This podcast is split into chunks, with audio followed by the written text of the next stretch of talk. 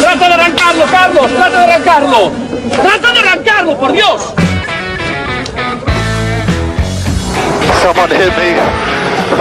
Yeah, I'm still looking at it. Is that who I think it was? Yes. It's all over.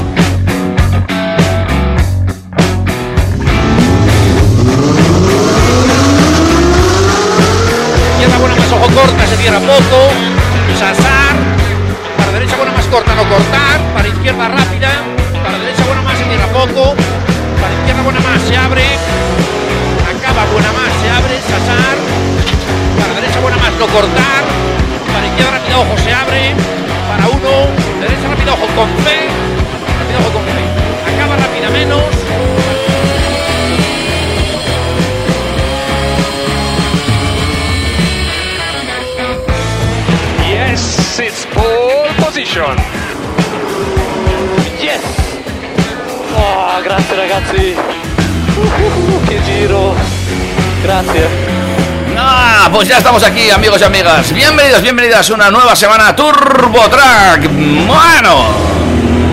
Wow, novena edición. Buenas tardes, Dani, ¿qué tal? ¿Cómo estamos? Muy buenas tardes, David. Estamos felices, contentos. Un sábado casi invernal aquí en Pamplona Sí, todo hay que decirlo. Para disfrutar de una horita de coches y buena música. Eh, especialmente de coches, vamos a dejarlo. Sí, porque lo de la buena música. bueno, Eso ya depende ya de cómo me dé a mí darle la tecla, ya sabes. Y mi criterio musical, pues bueno, es, es el mío, es el mío. No hay más que decir. mira, ya que están tan presentes, les podríamos preguntar a los de la DGT a ver qué música les gusta. También. O por lo menos ya que les pitan los oídos, pues. Bueno, hoy un programa que viene cargado de novedades, de cosas nuevas, de cosas nuevas sobre todo que te gusta a ti, que tenías muchas ganas de hablar de algo que vamos a hablar hoy. Vamos a hablar de la DGT, vamos a hablar de iniciativas eh, en los Países Bajos, vamos a hablar de cosas eléctricas, muchas cosas eléctricas, Más cosas eléctricas todavía. grandes cosas eléctricas incluso. Y eh, grandes cosas de combustión. y también grandes cosas de combustión. Cuéntanos, ¿de qué vamos a hablar hoy? Pues bueno, os, os contaré las novedades de la DGT, que no creo que sorprendan a nadie, pero hay que hablar de ellas, eh, de lo que sus homólogos eh, de los Países Bajos han pensado y, y van a hacer.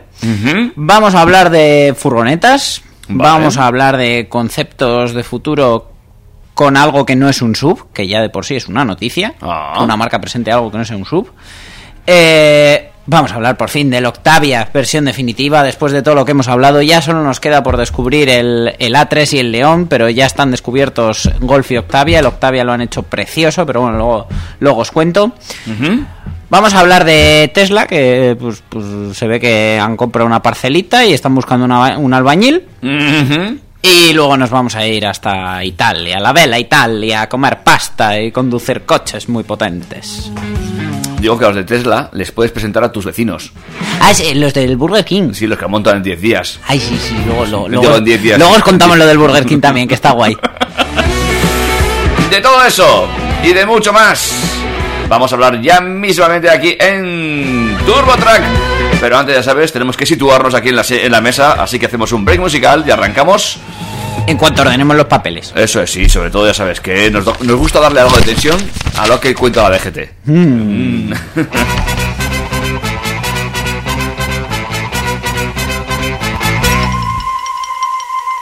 Are you ready?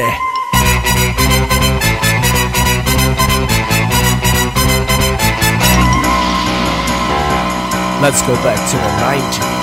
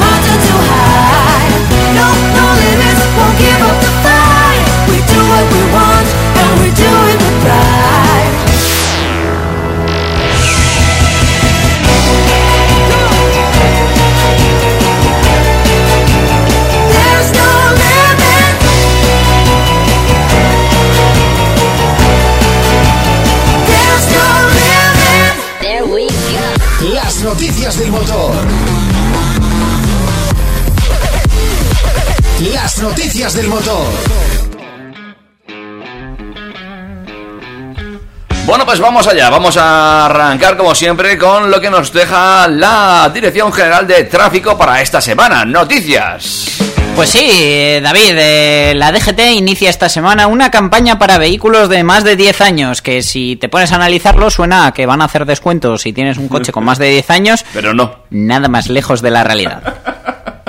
Ya podía, ¿eh? Bueno, la historia. Resulta que algún alma pensante de aquella oficina o aquellas oficinas mm, han hecho un estudio y resulta que ha salido que el riesgo de fallecer o resultar heri- herido grave se multiplica por dos al comparar los accidentes ocurridos con vehículos de 10 a 15 años en relación con los vehículos de menos de 5 años. Vaya, hombre. Muy bien, supongo que aún la neurona está echando un millo de haberse Sí, sí, les ha, les ha costado calcular eso. Entonces, ¿qué van a hacer? ¿Dar ayudas para fomentar el cambio de esos vehículos? Mm, ¿No? eh, favorecer, no sé, mediante impuestos y bajarle el IVA a un coche nuevo para que te lo puedas comprar y generes trabajo en España, ya que hay como ocho provincias en este país que dependen de automoción íntegramente. Eh, no, tampoco no. No, van a hacer una campaña de vigilancia. Ah, muy bien. Que no me parece mal, pero bueno. Recaudar por la vía rápida. Igual, sí, mm, los que necesitamos recaudar somos nosotros para cambiar de coche. Bueno, pues van a coger los coches de más de 10 años que pillen, supongo que aleatoriamente en controles, y van a vigilar aspectos como el adecuado mantenimiento y la puesta a punto de todos los elementos de seguridad del vehículo. ¿Y eso cómo lo van a hacer? No van a mirar que lleves mm, unos latiguillos metálicos de freno, un buen líquido de frenos, una suspensión en correcto estado de funcionamiento, que la suspensión es una de las piezas más importantes y más olvidadas del coche. No, van a vigilar neumáticos, que son importantes, luces, señalización, parabrisas e ITV. Los neumáticos yo entiendo que, pues bueno, es, es, eh, un punto decisivo porque es el único contacto que tenemos con la carretera. Eh, recomiendan que la profundidad de las, de las ranuras tengan 3 milímetros, pero bueno, el límite legal es 1,6. Pero claro, resulta que por el estudio que han hecho, aproximadamente más de un millón de vehículos, un 5% del parque total, circulan con defectos graves en las ruedas. Principalmente menos dibujo de 1,6 milímetros, un desgaste irregular debido a una mala suspensión, pero no miraremos las suspensiones, no miraremos solo las ruedas. Una alineación incorrecta, circular con una presión errónea, pues bueno, pero bueno, principalmente sobre todo llevarlos gastados. Eh, los vehículos relacionados con un uso más profesional, como es el caso de las furgonetas, eh, presentan mayores índices de defectos en los neumáticos. O sea, precisamente vehículos que pasan más tiempo en la carretera, que la persona que va dentro mm, lo usa como herramienta de trabajo. Bueno, la verdad que esto es materia de todos concienciarnos. Pero bueno, ya os digo que no solo van a mirar las ruedas, van a mirar también eh, alumbrado y señalización, ya que, bueno, no se nos tiene que olvidar que la función de las luces no solo es ver, sino que nos vean. Yo ahí sí que es cierto que apoyé muy fervientemente en su día la campaña de las luces diurnas. Y para los coches que no tengan luces diurnas, yo soy partidario de llevar siempre las luces de cruce puestas. Yo Porque la realidad es que te ven mucho más. No, no te ha pasado nunca que miras por el espejo retrovisor y dices, ay, ese coche porque lleva las luces puestas, si no, no lo estaría viendo. Sí, sí, sí. O a lo lejos en la carretera, a mí me parece fundamental. Entonces, bueno, van a mirar que, que las luces tengan un correcto funcionamiento, todas ellas, incluida la de la, las de la placa de matrícula, que total, con los flashes que tienen hoy en día los radares, tampoco lo entiendo mucho, pero bueno. Además van a mirar las placas de matrícula, Sí, ¿vale? eso es muy importante para la seguridad. Porque eh, llevarla ilegible es una infracción grave que nos va a costar 200 euros y no nos va a costar puntos. Ah. Pero si por el contrario eres un poco piratilla, por decirlo de alguna manera, y intentas eludir fraudulentamente las normas modificando algún número, alguna letra o lo que sea, te pueden caer hasta 6.000 pavos de multa y 6 puntazos. Por lo visto, los puntos en este caso van a uno por cada mil. Sí. Van a mirar también el parabrisas, que no presente daño alguno, porque bueno, al final pues eh, so- es nuestro campo de visión, soporta las cámaras y los sensores de los asistentes de conducción si los tenemos, y lo más importante, muestra la pegatina de la ITV, Eso. que es el siguiente punto. Eso te iba a decir yo. Será por lo de la pegatina de ITV, porque por los asistentes, pocos coches de 10 años llevarán mucha cámara. Con suerte, sensor de luz y de lluvia. Estamos hablando de llevar las luces siempre puestas, o sea que... Fíjate, los limpiaparabrisas no los van a mirar. Y anda que no hay gente que lleva las gomas mm, de cartón piedra, que cuando hacen un barrido se van descascarillando. Sí. No ven ni a cantar, entonces podrán llevar el coche en todas las buenas condiciones que quieras, pero van conduciendo con lluvia y no ven absolutamente nada. Y si te iban por delante, pues tal día hizo un año. Entonces, bueno, van a mirar también la documentación, que llevemos el permiso de circulación, que técnicamente no es obligatorio, pero van a revisar que lo llevemos encima, eh, donde figuran pues los datos de titular, bastidor, matrícula, etcétera, y luego van a mirar también la ficha técnica, que lleve además la ITV sellada y que llevemos, muy importante, la pegatina de la ITV pegada. Esto abre otro debate. Imagínate que tu coche nuevo, ese reluciente de dos colores que tienes ahora con luces de LED y cosas de esas, Sí. cumple cuatro años, Sí. vas a la ITV, Bye. ahí al polígono, te menean entero, te sacan 50 euros, que parece que has estado haciendo otra cosa en vez de ir a la ITV, te dan la pegatinita, ¿qué haces? Bueno, pues a mí no me queda otra. Yo siempre la he puesto.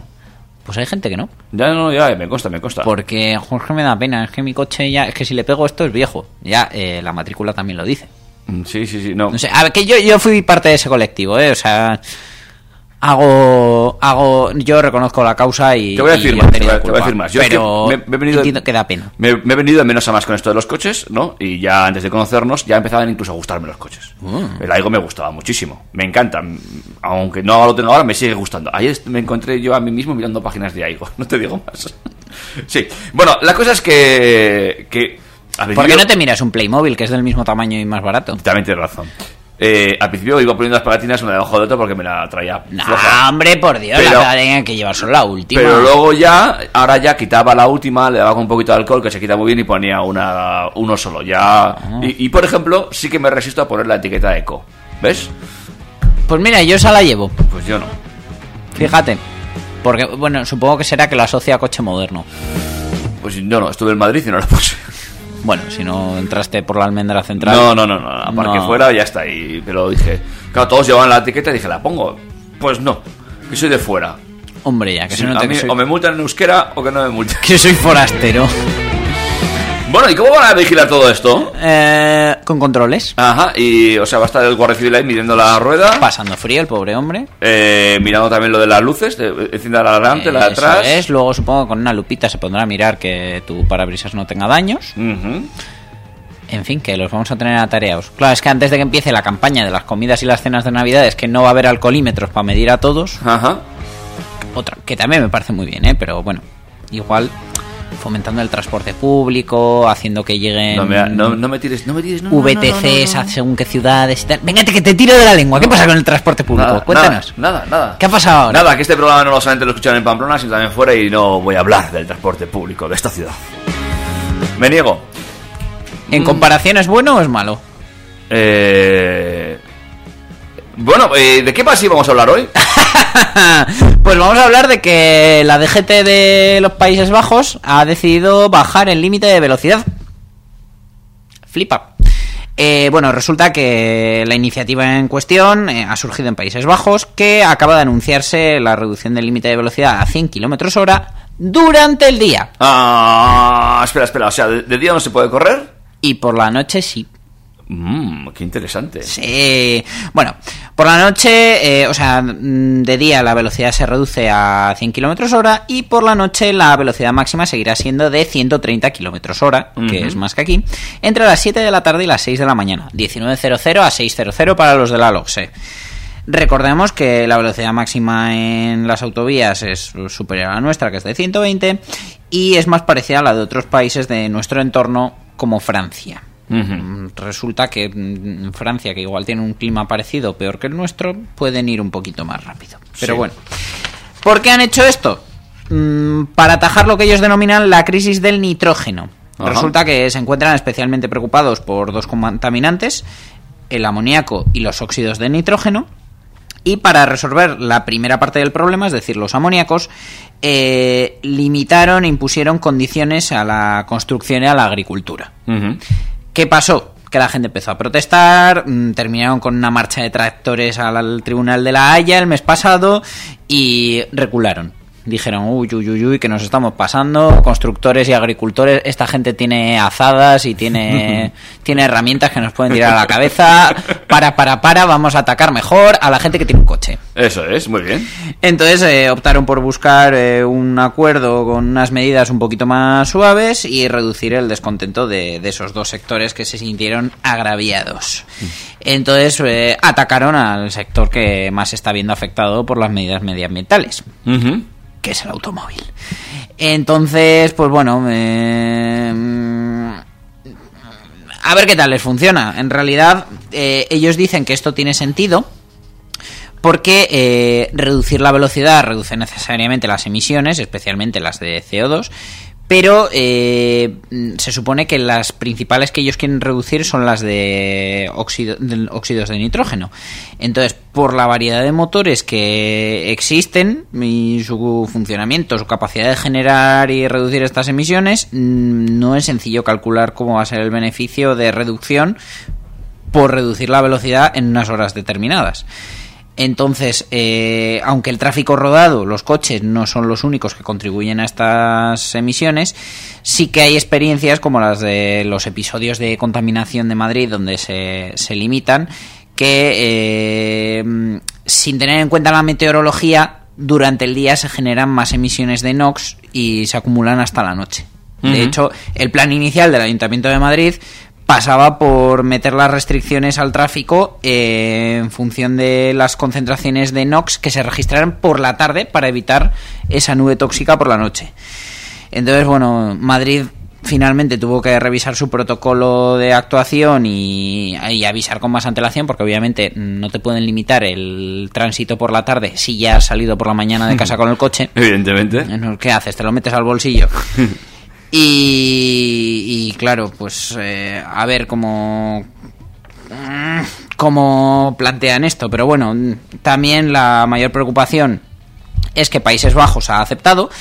Pero, por ejemplo, eh, en Alemania se abrió el debate sobre meter límites de velocidad en autobahn, en las zonas donde no hay límite, de las que ya hemos hablado mil veces, y en Alemania no hay consenso para esto. No. Entre otras cosas porque es una seña de identidad del país y, y no tragan. No tragan. De todas maneras, que no se nos olvide que a nosotros a principios de este año ya nos bajaron la, la velocidad en carreteras convencionales de 100 a 90 kilómetros hora. Sí, pero luciendo a la seguridad y no a la contaminación.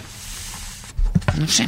A ver el año que viene si realmente han bajado los accidentes. Pues si no sé así yo. ha bajado la mortalidad, yo me callo. Pero bueno, a ver. ¿No? En breve sabremos, ya estamos ya a finales de año, empezarán a salir ya las estadísticas. mm, A lo que me gustan a mí las estadísticas. como Me gustaría a mí tener un Excel de según cosas. No de mortalidad precisamente, pero yo tendría un Excel para todo. Sí, De doy hecho, ca- fe. casi lo tengo. Doy fe. Descansamos un poquito. Descansamos un poquito, nos metemos en la harina de otro costal, nunca mejor dicho. Pero a 100, que son como las 3 y 20, 3 y qué hora es, que no tengo reloj. Eh, pues ahora mismo las 3 y 20 exactamente, van a dar ya. Mm, si nos escuchas en podcast, no son las 3 y 20, probablemente. Seguramente no. Venga, break musical.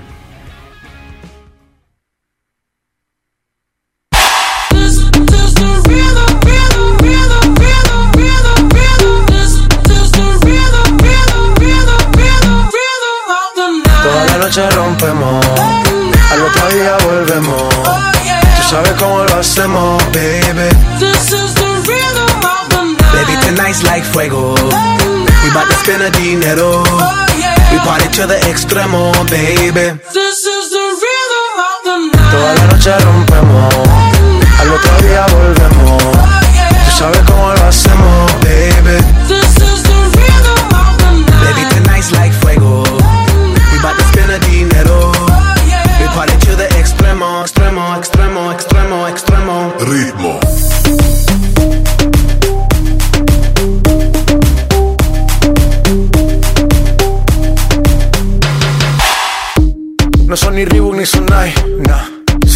estilista luzco fly. La Rosalía me dice que luzco guay. No te lo niego porque yo sé lo que hay.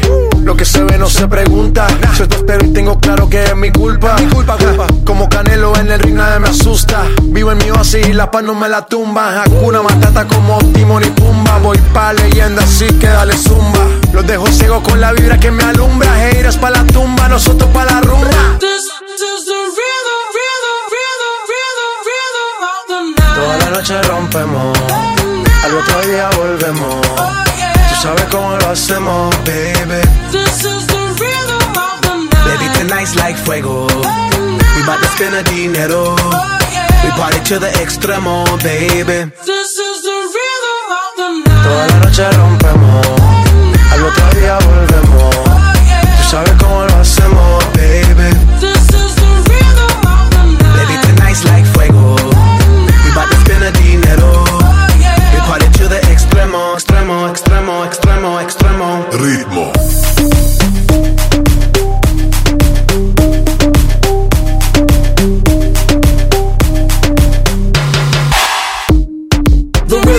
rebel, styles upon styles upon styles, I got several. Born to be wild, cause I live like a dead devil. Live it up, hit 'em up, that's a scenario. Tupac, I get around like a merry-go rooftop. I am on top of the pedestal, flu shot. I am so sick, I need medical. Huta, I learned that shit down in Mexico.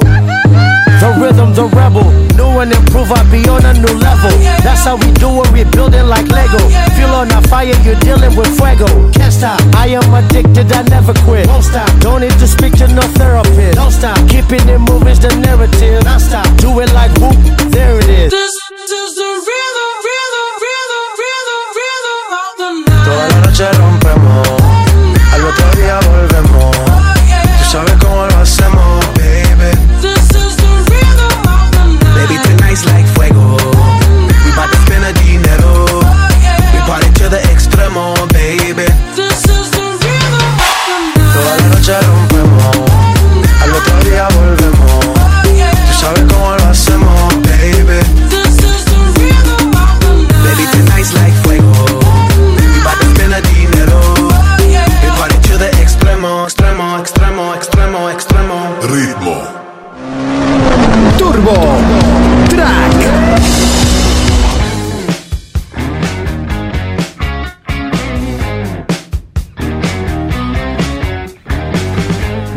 Ya con las cosas que nos gustan, con las novedades, con las cosas que van a llegar, con las cosas que ya están en la carretera y... eh, ¿Por dónde vamos a empezar? Mm, Por recordar las vías de comunicación, que si no la gente no nos escribe. Ah, tienes razón. Info arroba turbotrack.es es nuestro correo electrógeno. Arroba TurboTrack FM es nuestra cuenta de Instagram. Y también eh, puedes buscarnos en Facebook como TurboTrack. ¿eh? Ahí si estamos. tienes suerte, te haremos un poco de caso en Facebook. Eh, yo de vez en cuando lo miro. Más, más por Instagram. Ma- Sí, Instagram es más rápido Sí, además nuestros amigos de Coches Espías eh, aprovechan Instagram como vía de comunicación para mandarnos cositas interesantes. Jugosas, interesantes. Uh, sí, Fotazas sí, sí, algunas veces. Otras cosas que me llaman la atención. Ya lo dejamos. Es que tú no eres fácil de impresionar, ¿eh? No. ¡Oh, un coche azul! Muy Homer todo. bueno, venga, va. Ay, que no se nos atragante. Ay. Bueno, ¿tienes alguna mudanza que hacer próximamente? Eh, eh, te voy a decir que la última mudanza la hice con, una, con un vehículo muy parecido a este. Sí, ¿eh? sí. Bueno, pues os lo digo, ya que estamos, ¿para qué vamos a mantener el suspense? Es que Nada. Esto parecemos los clickbaiters estos de los youtubers que anuncian algo en el título y luego, no lo dicen, no lo dicen, no lo dicen hasta el final para que te veas el vídeo entero. Vamos a decirlo. Venga. Peugeot saca la Expert eléctrica, que supongo que no va a cambiar la vida de muchos de nuestros oyentes, pero oye, mm, han decidido que, que tenían que, que sacarla, ya tuvieron anteriormente la Partner eléctrica. Y eh, bueno, eh, han dado un paso más allá en su compromiso con, con la movilidad eléctrica. Y bueno, el objetivo para ellos es alcanzar una gama de vehículos comerciales 100% eléctricos en 2021. O sea que, Boxer, prepárate que te, te van a poner las pilas, literalmente. Pero bueno, eso va a ser en 2021. Ahora para el segundo semestre de 2020, es decir, mm, aún faltan unos cuantos meses, pero bueno, ya, ya se ha presentado, con lo cual ya, ya sabemos cómo va a ser el modelo definitivo, que obviamente es idéntico a una Expert normal. Eh, ya sabéis que la versión de, de carga es la Expert, la, la versión de pasajeros es la Traveler.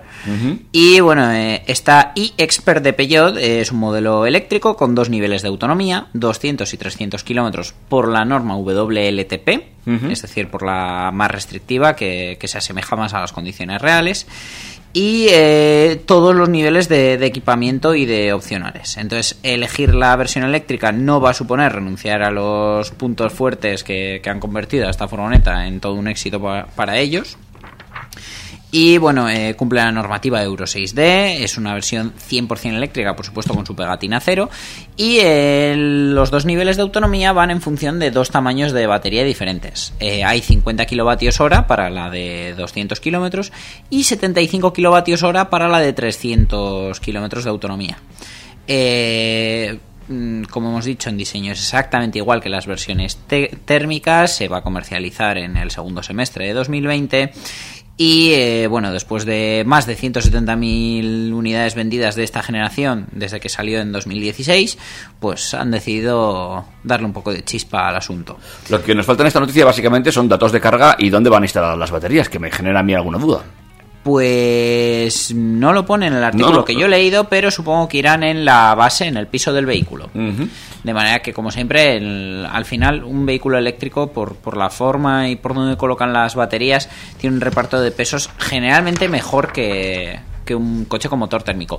Y ojo, hablo del reparto de pesos. Obviamente, pesar pesa más que el mismo con motor térmico. Eso es.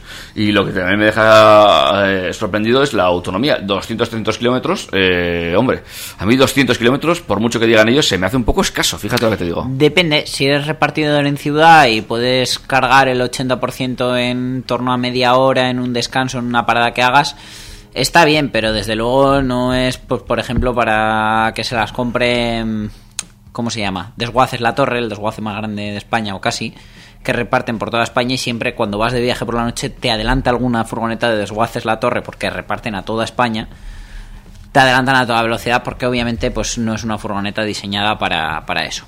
Supongo que le irá mejor, por ejemplo, a mi tía para repartir flores por la Mm. cuenca de Pamplona. A ver, echa, echa- pregúntale a tu tía cuántos kilómetros hace a- al día con, eh, con, con- con la furgo. Te digo, porque yo trabajo de comercial en la calle, parece que no, pero haces kilómetros, ¿eh? Bueno, pero si vas haciendo paraditas y en esas paraditas puedes aprovechar para, uy, pues la aparco aquí, que es un punto de carga de vehículo eléctrico, encima está muy bien situado precisamente por eso y tengo esa ventaja. El, obviamente, si todos los repartidores se compran una furgoneta eléctrica, pues eh, no sé, los, los huecos de carga y descarga van a ser de carga, pero de carga de baterías. Bueno, de todas formas, ahí está el paso. Lo han dado los chicos de Peugeot con esta furgoneta de gran formato para profesionales, nunca mejor dicho. De todas maneras, ya se nota quién manda en el grupo PSA. Porque al final eh, el Citroën tiene la Yampi, que es exactamente igual. Eh, Opel ahora tiene la Zafira Life, que es- está basada en esa plataforma también. Toyota tiene la Pro Ace, que es exactamente también la misma, igual que pasaba con los Aigo, C1, etcétera. Y el- de momento la única que va a tener versión eléctrica va a ser la Peugeot. Eh, cierto es, ya vienen bastante adelantados en el grupo Peugeot con este, con este tema y veremos eh, si siguen por este. De momento les parece que sí, hasta pretenden tenerlo listo para Pero sa- 2021. sabremos que esta tecnología para ellos ha llegado para quedarse y han llegado a un punto en el que deciden que vale para todo el mundo. Yo creo que cuando se vean el resto de marcas del grupo. Cuando Opel tenga su versión eléctrica, cuando Citroën tenga su versión eléctrica, ahí será cuando, cuando realmente nos demos cuenta de que lo eléctrico ha llegado. Que, que obviamente viene para quedarse, pero bueno, que ha aterrizado. Estaremos pues atentos a lo que vaya ocurriendo con esta furgoneta que se pondrá a la venta, previsión, a mediados del 2020 y veremos qué aceptación tiene, ¿eh? porque la partner eléctrica, ¿has visto tú muchas? Eh, un par de ellas. Es que, claro, por lo que costaba la partner eléctrica, te, compra- te comprabas 2, coma algo partner térmicas. Mm, por eso lo digo. Esperemos, también hay que entender que la tecnología ha mejorado, las baterías han mejorado y ahora andará mucho más este coche. Habrá que verlo. Eh, pero hay más que hablar, ¿no? Porque seguimos hablando de cosas eléctricas. Sí, eh, bueno, Volkswagen en su línea de los ID, ya conocemos el ID3, la versión de producción, hemos visto el ID Cross y ahora nos han presentado el concept del ID Space Vision y tal como he leído en una web, los familiares aún no han muerto. Es el sexto modelo de la familia 100% eléctrica de Volkswagen y con las imágenes teaser conceptuales que han sacado, eh, nos muestran cuál va a ser este, este séptimo miembro de la familia. Y bueno, ellos lo definen como el crossover del mañana, porque bueno, sí que en esas líneas, lo que pasa que al ser un concept no se aprecia bien del todo. Sí que puede tener rasgos y altura de sub, pero eh, la realidad es que es un gran turismo, es una berlina familiar. Eh, que bueno, pues parece ser que va a estar un poquito más, más elevada. Volkswagen espera vender 10 millones de vehículos eléctricos basados en esta plataforma de los ID eh, entre todas sus marcas y uno de los modelos que lo va a ayudar a hacer realidad es esta ranchera eléctrica. Después del Dieselgate, pues al final el grupo decidió que era un buen momento para, para cambiar de imagen y vaya si lo está haciendo. Eh, ellos esperan terminar 2022 con, con, vamos, un montón de lanzamientos 100% limpios y van camino de ello. La verdad que se lo están currando. Este prototipo eh, utiliza una versión alargada de la plataforma MEB, es decir, la del ID3, la del Seat Elborn, etcétera. Y eh, esta plataforma no es compatible con mecánicas de combustión, con lo cual si te gusta este coche no pienses que va a haber una versión con motor térmico. Y la firma promete que será capaz de recorrer hasta 590 kilómetros con una sola carga bajo el régimen de homologación WLTP. Dicen que tiene un interior completamente digitalizado con materiales sostenibles eh, como piel de manzana, cuero artificial hecho parcialmente de materia residual de producción de jugo de manzana. O sea, fíjate. y eh, estás viendo la foto del interior, baja un poco. Porque Eh. es que yo quiero hacer un inciso ahí con lo de su interior completamente digitalizado. Abre, abre esa foto. la ¿Esa? prim- sí, sí. Vale, Ah. ahora abre otra pestaña. Otra vez tenemos ya, Android ya sé, Google ya sé lo que quieres que vea. Y busca el interior del Tesla Model 3. Venga. Vamos a ver las imágenes. Eh, vamos a buscar el interior, como por ejemplo este. Pues sí, pues más de lo mismo, ¿no? Copiar, pegar. Sí que es cierto que han implantado dos soluciones que se le ha echado en cara a Tesla que no la tengan, que es el head-up display y un pequeño velocímetro en frente al conductor, que la verdad parece la pantalla de un Casio. A ver, está bien resuelto, pero la realidad es que eh, uf, mm, al Tesla se lo perdono porque Tesla es Tesla, pero en Volkswagen tanto minimalismo me parece que empieza a chirriar un poco. Hombre, di también que es un concept, faltan los aireadores eh, y algunos elementos que yo vería, bueno, pues eh, que tarde o temprano en algún sitio tienen que poner. Claro, pero precisamente ese concepto minimalista, cuando le cascas unos aireadores, ya deja de ser tan minimalista. Entonces ya empiezas a echar de menos un coche un poco más coche. A ver, a mí me gustan las consolas centrales altas con los reposabrazos altos, que, que, que te abracen, que vayas en tu hueco separado del, del copiloto y que si quieres mm, ponerle la mano en la pierna al copiloto te cueste. Eso es lo que a mí me gusta. No que si tuvieras cambio manual metas la quinta ahí casi encima de él. Es que no, no, no me gusta. Bueno, pues nada, esta, esta es la opinión personal de No, nuestro no. compañero Dani, eh, que podríamos abrir un debate sobre el- ese tipo de consolas, ¿eh? porque eh, hay gente que las odia y otros que, que las adoran, y hay gente que, que no, que no quiere saber nada de consolas, le gusta la palanca ahí, a ras, como, como el Panda, No, no, pues a mí. o como el R6 que tenían esas palancas allí de- delante, en el frontal. Joder, fíjate, el, el Cactus, o sea, en versiones de con cambio automático prácticamente tiene un asiento delantero corrido. Y, y es que a mí no me gusta eso, a mí me gusta ir independiente en mi asiento y que mi habitaculito de conductor esté separado del del copiloto. A mí me gusta así, o sea, Le preguntaremos un día a tu pareja a ver cómo duermes. con la almohada en medio. ya me imagino. No, es, es, es broma. Es el, mis gustos en los coches, la verdad que no se pueden extrapolar a la cama. vale, vale. Y hablando de dormir, tampoco. Continuamos. eh, Para- eh, eh, sí, sigue, sigue, sigue. Ellos han dicho que, bueno, eh, con este coche crean un segmento totalmente eléctrico nuevo y, bueno, la verdad que mm, Tesla ya tiene cosas parecidas porque realmente el Model X es un concepto bastante similar, aunque tenga las puertas mm, raras porque se abren para arriba. Sí. Pero bueno, ha confirmado que el prototipo anticipa una versión de producción, cosa que ya sabíamos, que está programada para llegar al mercado a finales de 2021, con versiones diferenciadas entre América del Norte, Europa y China. Es decir, no será exactamente el mismo que se venda en América del Norte, en Europa y en China. Eh, la presentación del ID Space Vision eh, eh, va a tener lugar en, en Peterson Automotive Museum en Los Ángeles, Estados Unidos, el próximo 19 de noviembre.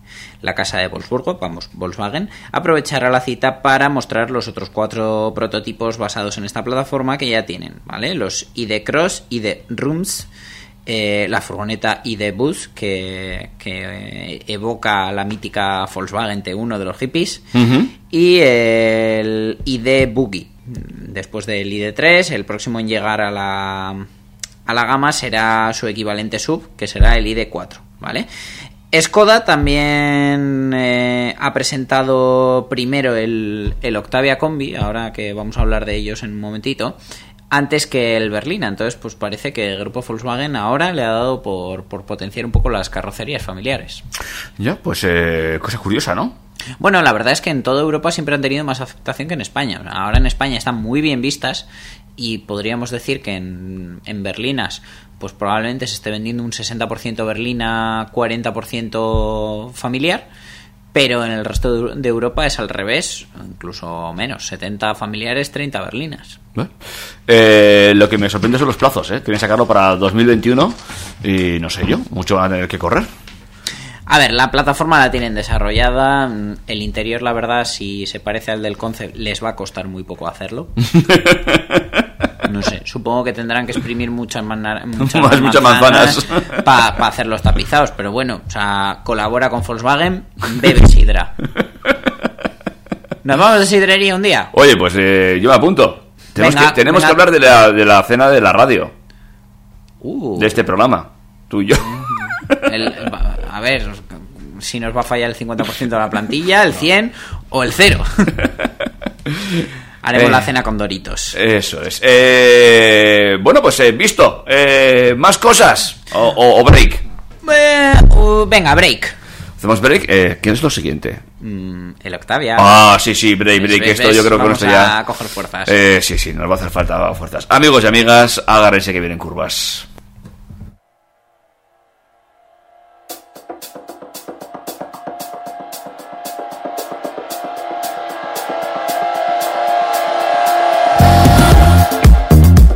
Good morning.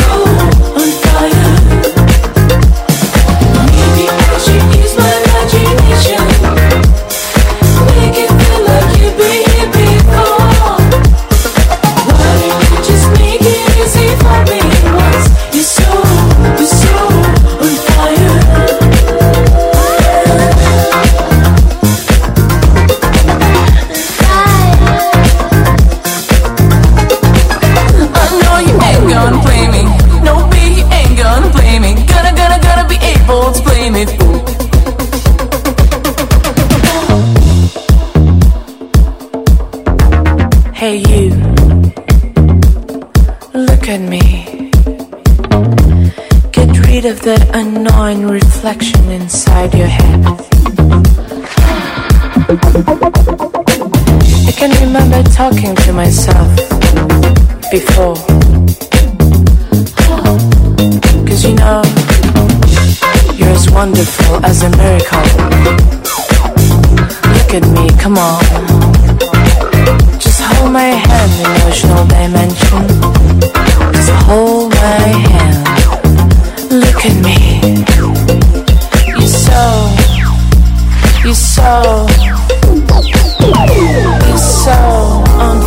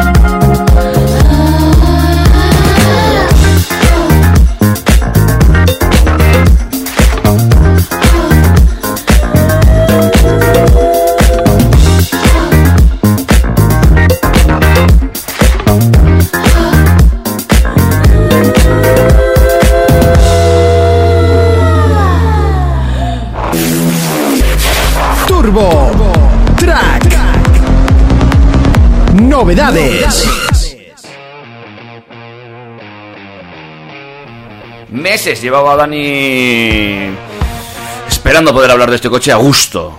Hombre, de este coche y también de sus primos. Sí. Lo que pasa es que del Golf ya pudimos hablar y Audi y Seat, macho, es que no, no dejan ver nada, que escondidito lo tienen. Ya, ya, pero este yo creo que te ha gustado más de lo que pensabas. Me ha dado la sensación, ¿eh? Sí, es una así- sensación personal. Así, así como el Golf, la- yo tenía la expectativa en 9 y fue un 7, este yo tenía la expectativa en 7 y ha sido un 9. Podría decir que ha sido al revés. La verdad es que ha quedado bonito, ¿eh? Ha quedado muy bonito. Pero dinos qué coche es. Es el nuevo Skoda Octavia, la cuarta generación. eh, plataforma MQB, vamos, la de los compactos de, del grupo. Es ligeramente más largo y un poco, muy, pero muy poquito más ancho de que el modelo anterior. La batalla, la distancia entre ejes no ha variado. Y pese a no haber tocado casi las dimensiones, Skoda nos promete una mejora del espacio interior y de maletero. El Berlina va a tener 600, 610 litros y el Combi 640 litros, que es una animalada. Como diría una persona que conocemos tú y yo, entran 4 o 5 cadáveres y troceados hasta 8. Ujú. Cierto es, cierto es. Muy bien, buen coche Eh, una de sus principales novedades, aparte de ese diseño tan bonito, tan fino y tan elegante, Fino, te voy a decir que ha sido muy fino. Me gusta mucho a mí también, ¿eh? Sí, sí, me sorprende. Así como en el a- Golf me llevé esa sensación de que luego en directo probablemente cambie, pero de que algunos elementos de la carrocería los habían metido con calzador, que eran petachos y parches, en este no, todo encaja. Te voy a decir lo único que no encaja, pero me pasa con todos los coches Skoda. La calandra. No, el logotipo no me gusta. Hombre, el, po- el logotipo, aunque tú pienses que es un, pollo, eh, es una flecha alada y bueno, a ver, eh, Skoda es una de las marcas, eh, es la cuarta marca ma- de coches más antigua del mundo y llevan más de 120 años con, con un logo similar. Y eso que de todas maneras, para gente como tú que no te gusta el logo, que sepas que en el portón trasero ya no viene. Ah, mira qué Lo bien. han cambiado por la inscripción de Skoda. Ah, muy bien. Entonces, ya. por ejemplo, ya eh, que esté a la venta el Superf nuevo, eh, directamente en el portón no sale la flecha alada o el pollo verde, o como he llegado a oír, la voladora. eh, pone Skoda en grande y ya está. Ah, sí, es verdad. Mira, Cosa que te gusta aquí. más. Sí, bastante más. Novedades, eh, aparte del diseño y tanto interior como exterior, son sus motorizaciones, ¿vale? Eh, ahora os doy toda la lista, pero bueno, destacan las alternativas híbridas enchufables y las microhíbridas. Eh, los híbridos enchufables vamos a tener dos versiones, 204 y 245 caballos, que entiendo que la versión de 245 caballos se reservará para el acabado más deportivo RS, que todavía no hemos podido ver. Ya sabéis que los Octavia siempre se, se hacen en versión normal, en versión RS que es deportiva y en versión Scout que es más campera, más disfrazada de subebordillos. Eh, la autonomía en modo eléctrico para las versiones híbridas enchufables es de un poquito más de 50 kilómetros, con lo cual va a tener pegatina cero. Vale. Y los microhíbridos, por su parte, pues eh, van a tener eh, pegatina eco y se va a asociar a las mecánicas de gasolina de 110 y 150 caballos con su instalación de 48 voltios. Mm, Vale. Eh, en la presentación, que fue en Praga, en la Galería Nacional, a la que por supuesto, como de costumbre, no estuvimos invitados, eh, nos dieron unas cuantas detalles que, que te, te hacen una idea de lo importante que es el modelo y la marca para el país, porque es que eh, Skoda supone el 10% del PIB, del Producto Interior Bruto, de la República Checa. Bueno, bueno. Tú imagínate que, que uno de cada 10 euros que circularan en España dependen de una marca de coches. Sería complicado, sí. Estaría guay, ¿eh? Han presentado también la versión berlina, aunque principalmente, eh, inicialmente, perdón, el que se va a poner a la venta es el combi. El berlina llegará, pues supongo que entre 4 y 8 semanas más adelante. El diseño es, es idéntico, guarda las mismas líneas. En este afán que de repente les ha entrado por defender las berlinas, eh, los chicos de Skoda han dicho que textualmente los sub no pueden batir el espacio a bordo, la amplitud o las emisiones de CO2 de, una carrocería familiar. Eh, han hecho mucho hincapié en su maletero y nos han contado cositas como que, por ejemplo, toda la gama va a llevar faros full LED de serie. Ah, pues mira, muy Desde interesante. el más trompetero, o sea que veremos Octavias con faros full LED y puede ser que tapacubos. Probablemente no en España, porque generalmente las versiones más peladas de otros mercados a España ni llegan.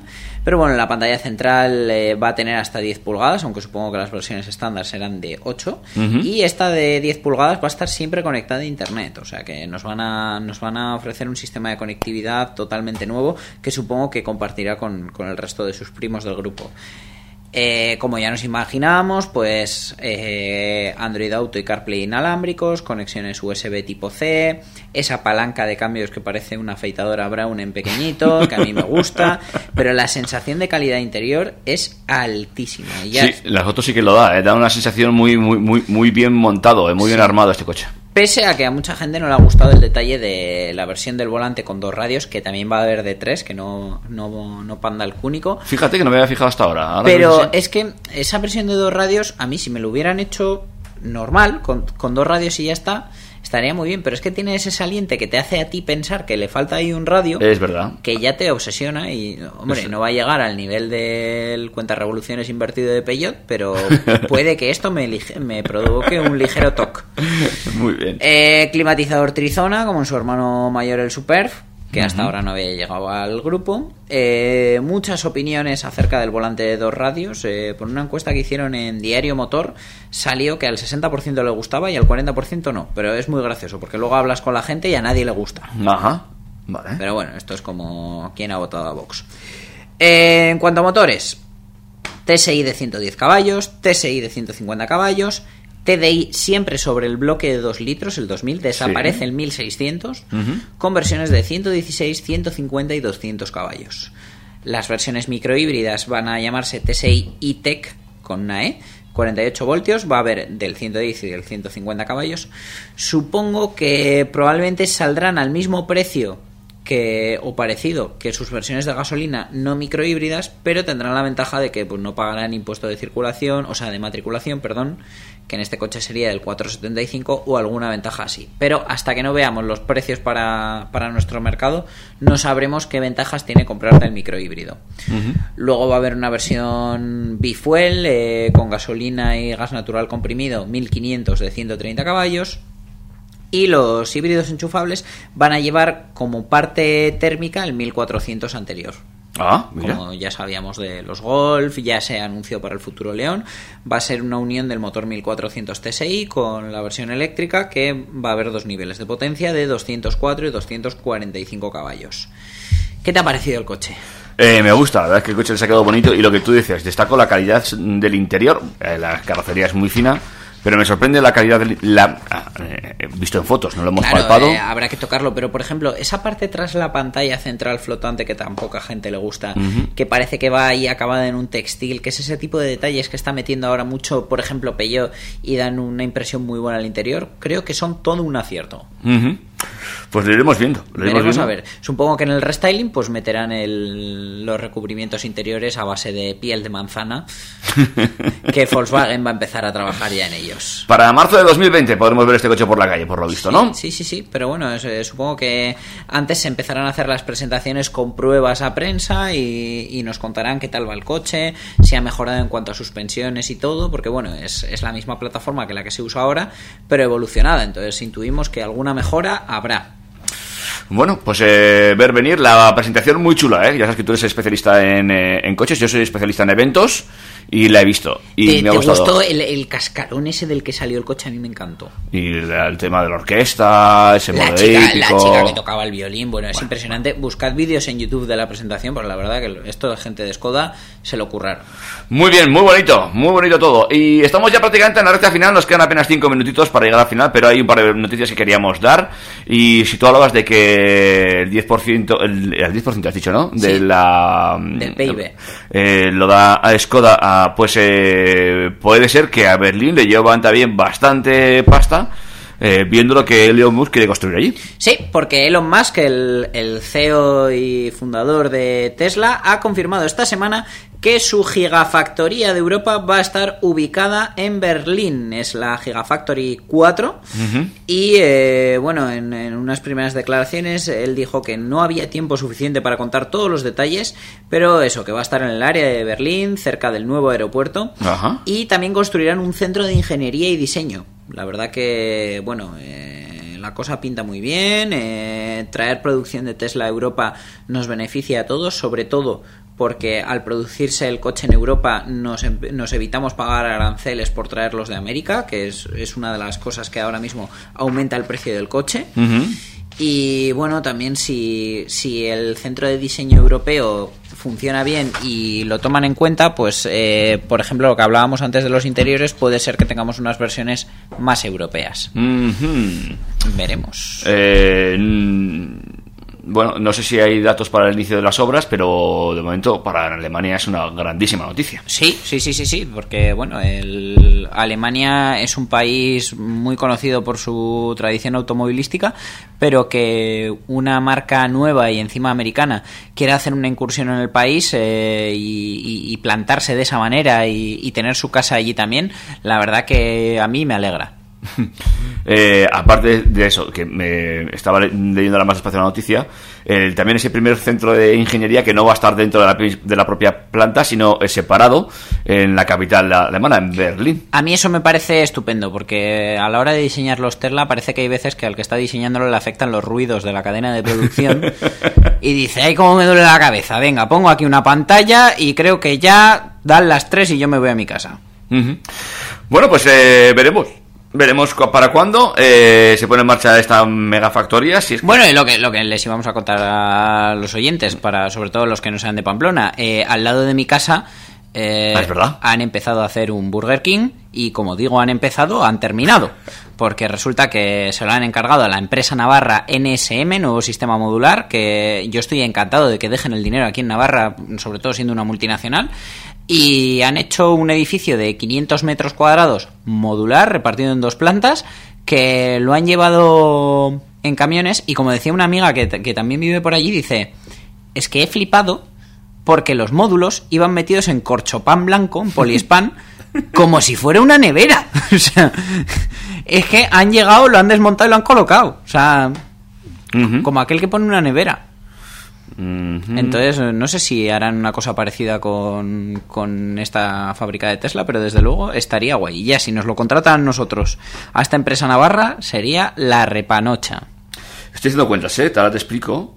Ah, pues 500. Tiene David la calculadora echando. Vale, eh, yo calculo que si eh, eh, MSM eh, ha, sido capaz de construir un Burger King de 500 metros cuadrados en 10 horas, he leído, he encontrado la- las cifras, se calcula que la megafactoría va a tardar en construir entre, 10 y- entre 12 y 18 meses, eh, bueno, pues he hecho una estimación de 16 meses aproximadamente, 22 días laborables, 24 horas al día, tampoco me he vuelto muy loco. El Embus trabaja rápido.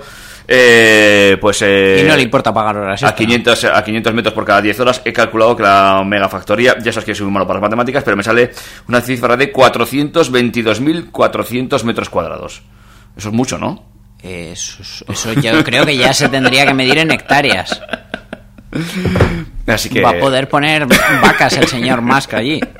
si lo fabrica MSM será muy grande la megafactoría. Sí.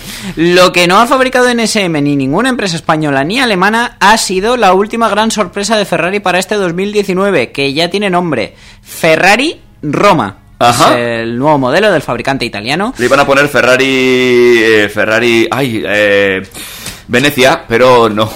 Esta semana no les venía bien presentarlo ya. Qué capullo eres.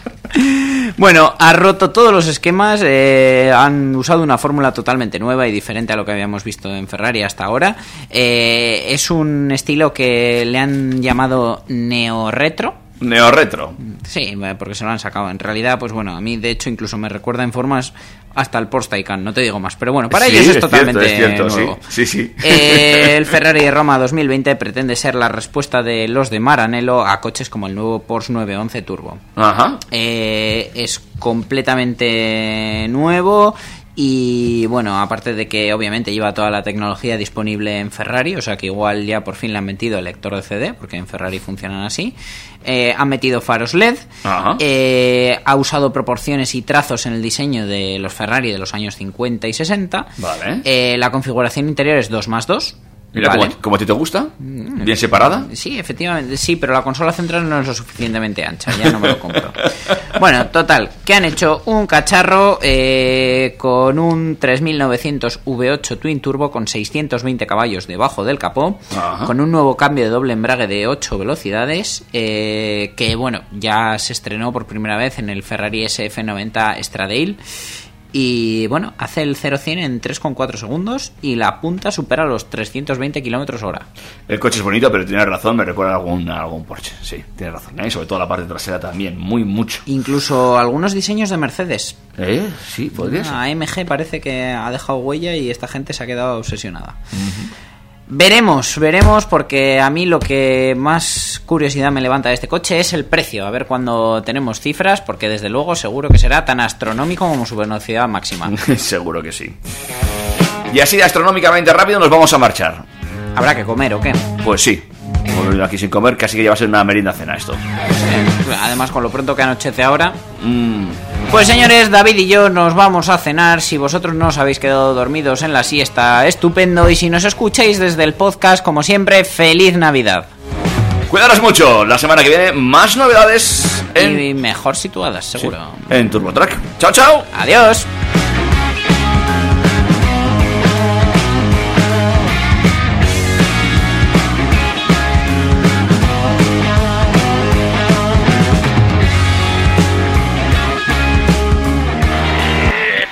Yo no sé tú, pero yo me lo he pasado muy bien, macho.